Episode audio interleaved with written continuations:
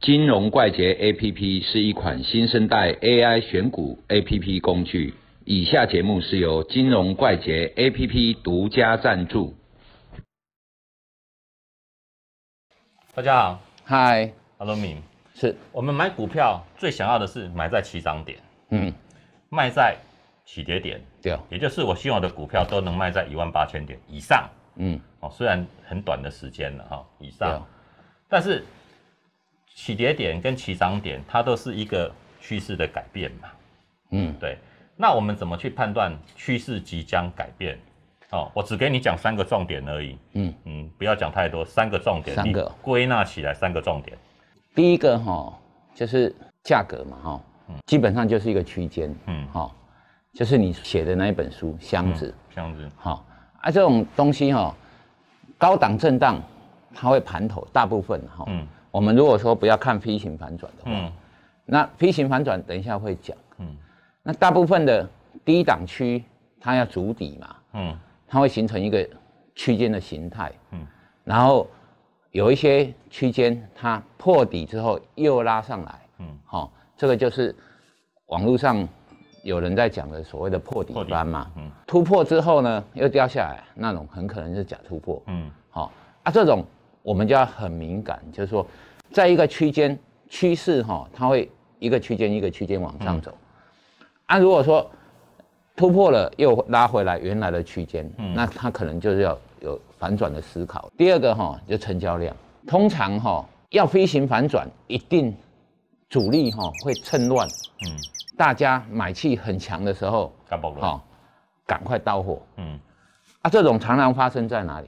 大涨，嗯乖离很大的时候，然后一堆散户嗯。疯狂的买进，嘿，譬如说之前的航运股，嗯，哦，或者是去年的那个生计，生计。都是一个很大的乖离之后跌下来就结束了。嗯。啊，这一波的航运股哈、在之前啊，长隆、阳明掉下来之后，嗯。它掉下来，然后之前出大量掉下来之后哈、短线上修正这个乖离，嗯一旦没有反弹，或者是开始停下来，嗯那这一波大概就结束了。好，所以它掉下来是持续的掉，嗯，好，没几乎没有停止。对，尤其在哪时候，在大盘还没有起跌的时候，嗯它就已经掉下来了。好，虽然最近大盘很弱嘛，哈今天是呃八月十九号，对，大盘很弱，但是呢，多点。阳明跟长隆这些航运哦，在之前它就已经跌下来了，反而在这一波里面，它就是低档震荡，对，好、其实是横盘震荡啊，没有像随着大盘一直跌一直。跌连九嘿盘这样。所以我们在思考这种东西的时候，第一个价格，第二个成交量，成交量。成交量爆炸量的时候，短线乖离又很大的时候，就要注意了，嗯它很可能随时都会反转。好、当然也不是说爆大量，然后乖离很大的时候你就去给它空了，嗯一定要有一个空头的讯号。好、空头的讯号就是它爆巨量，嗯然后又跌破这一波最后的那一个长红 K，涨上去的长红对 K。因为表示说至少你要反转，一定要有一堆人买在那种出不掉的地方，要嘎单嘛，对，好、啊，才会持续造成多所谓的多杀多，嗯哦啊，这种就是有可能。那空头的话，急杀，低档的乖离很大，大。然后呢，开始起跌的时候它带量，之后呢开始量缩，那量弹上来就可能是反转讯号。嗯因为空头跟多头概念有一点不一样，嗯多头是大家抢着买，结果那个主力在出货，嗯空头呢是连主力都不愿意再卖的，嗯连散户都不愿意再卖的。好、空头的停止是大家不想卖，嗯，多头的停止是大家想买，但是有人丢，有人到。货。嗯，好、这个概念是不一样。所以第一个价格，第二个成交量。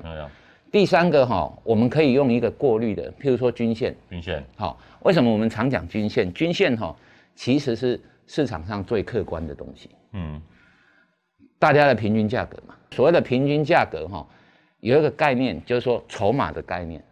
你如果哎买了这，譬如说你用十天的均线，或者是月线二十天的，嗯，这些天数大家买的都赚钱，那就会有赚钱效应嘛。好、嗯，大家越买越不怕啊，空头也是一样。所以如果空头要弹上来，必须要过一个你做的、你你习惯用的那个周期的均线譬如说你都做的是几天而已，那你可能就是用五天啊、十天十天的短期均线。